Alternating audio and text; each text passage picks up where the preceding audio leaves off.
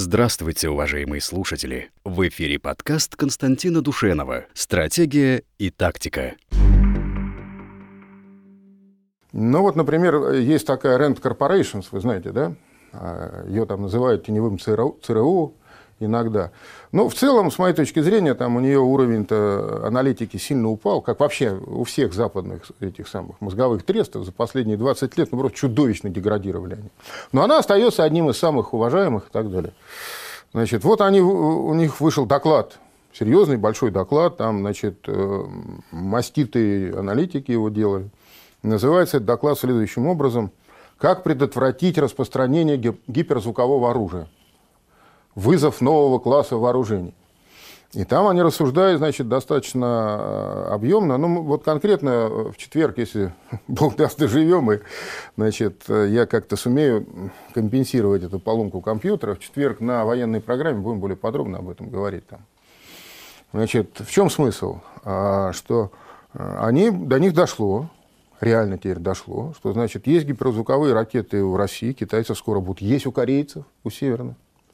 Еще мы с вами как-то говорили, вот еще недавно, значит, э, по-моему, 16 числа, э, они еще две ракеты значит, запустили. Все это ракеты малого, малого радиуса действия. А, но а, в этот раз уже не выдержал Генштаб. И э, в южнокорейском Генштабе оттуда завопили, что, ребята, это гиперзвуковые ракеты. То есть это не баллистические ракеты. А, там же, понимаете, какая штука? Вот если вы баллистическую ракету э, запускаете, скажем, на а, расстоянии 250 километров, баллистическую, по баллистической кривой, она набирает, ну, три скорости звука максимум. То есть для того, чтобы она по баллистической 300 километров пролетела, если она наберет скорость там в гиперзвуковую, там, не знаю, 8 скоростей звука, она улетит не на 300 километров, а гораздо дальше. А они запустили на 250 километров а, и набрали а, эти ракеты скорость больше 6 скоростей звука. Это вот данные южнокорейских военных. И они уже там начинают, так сказать, у них подгорает. Они начинают уже, так сказать, американцы говорить, ребята, вы что-то как-то подозрительно спокойны. А американцы, им нечего ответить. Нечего ответить. Они могут только вот виртуальные всякие ответы давать. Они показывают, на прошлой военной передаче я говорил. Вот если почитать американскую прессу, то у э, обычного человека создастся впечатление, что американцы нас давно опередили в гиперзвуковых технологиях. Там картинки всякие там э, идут, э, значит, Локхит Мартин делает, делает такую ракету, такую, такую. У них официально рассекретил Пентагон недавно, рассекретил финансирование.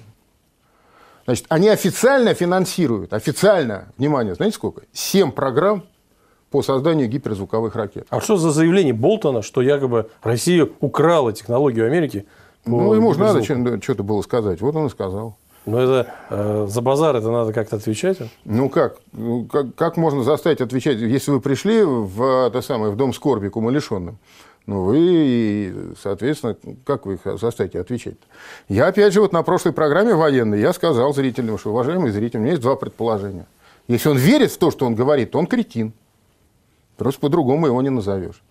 Если он не верит и продолжает это утверждать, что было бы логично, как политик, но тогда Значит, это может говорить политик, я не знаю, там какой-нибудь конгрессмен, или, а для того, чтобы вести дела между двумя державами, такими как США и э, Россия, нужно, чтобы политики, конкретно занимающиеся этой проблематикой, они вот таких вещей бы не говорили, чтобы они обсуждали проблемы между, скажем, Патрушевым, секретарь Совета Безопасности наш. Вы когда-нибудь слышали? Это аналог Болтона наш, Патрушев. Вы вообще когда-нибудь слышали, чтобы он вышел перед камерой и что-то начал говорить? Ну что-то он договорил вообще. Он ну, говорит такой... тогда, когда есть необходимость озвучить некую официальную точку зрения, которую ему поручено озвучить, да? А Болтон мелет языком, как метлой метет. У него фамилия такая. Да, да, да. Кстати, вот э, э, под передачей там зрители изгаляются в комментариях, что значит не Болтон, а Болтун. Вот. Ну, то есть это что значит? Это значит, что политика американская превратилась в пропаганду. Это вот второй вариант. Первый вариант, что он просто... Есть подозрение, во-первых, что это всегда было. Ах, нет, я же вам говорю, как же всегда было. Когда Советский Союз и Соединенные Штаты садились договариваться о первом э, договоре об ограничении стратегических э, э, наступательных вооружений, второй, третий, вот который Медведев в 2011 году подписал, садились люди, серьезные взрослые люди, которые не выходили на, и не делали на публику заявление, вот подобному тому, что делает Болтон. И он, кстати, сам участвовал в переговорах. Не, просто они выиграли, у них был такой опыт, может быть, их развращающий, уничтожающий. Они выиграли мировую войну, глобальную, с помощью пропаганды, с помощью мягкой силы. Ну, им так показалось. Да. Сникерсов и так далее. Ну, ну как, как показалось? Это было. По, нам, по нам проехали эти гусеницы американской пропаганды, американской силы. Мягкая, она не такая уж и мягкая была. И все структуры, все это было разрушено на время, но тем не менее это было сделано. Поэтому, возможно, они считают, что этот инструмент, он работает. Но он, видимо, не работает в современном Нет, ну, мире. Человек вот от, э, не знаю, от обезьяны или, скажем, человек умный от неумного отличается тем, что он умеет как бы делать выводы, из, э, анализировать происходящее, делать выводы. Значит, ну, уже очевидно, что это не работает. Это очевидно даже, я не знаю, там последние кухарки, которые там Ленин пытался научиться, научить управлять государством, да, если ей все это рассказать, даже она вам скажет, это кухарка, да, ленинская, скажет вам, что нет, да, конечно, не, не работает нифига. Если а, а, вот люди, подобные Болтону, вот эта вот прослойка элиты американской, так и не научились эти выводы делать, то тогда ну, только руками развести остается. Что можно тогда сказать? А что получается? Что Северная Корея наращивает эти возможности? Да, американцам нечем ответить, поэтому они молчат, засунув язык в задницу.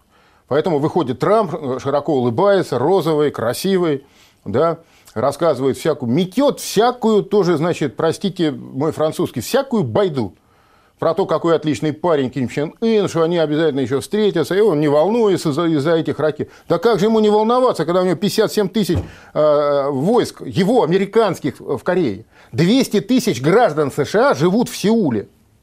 Это 30 километров от границы с э, Северной Кореей. Ну, я Но не... арифметика о чем говорит? Надо или убираться? Не, нельзя. А жизнь, говорит, не могу убраться. Остаться не могу остаться. Тупичокс нарисовался. Тупичокс. Вот. А, и, значит, как раз вот этот Trend Corporation, они, понимая, видно, они обслуживают этот заказ. И все-таки остатками разума они понимают, что нужно что-то делать. И они вот пытаются теперь, значит, гнать волну на предмет режима нераспространения. Что давайте мы попробуем, значит, каким-то образом, а, значит, в международном праве это все ограничить. Если сами сделать не можем, нифига, давайте, значит, ограничим как-то.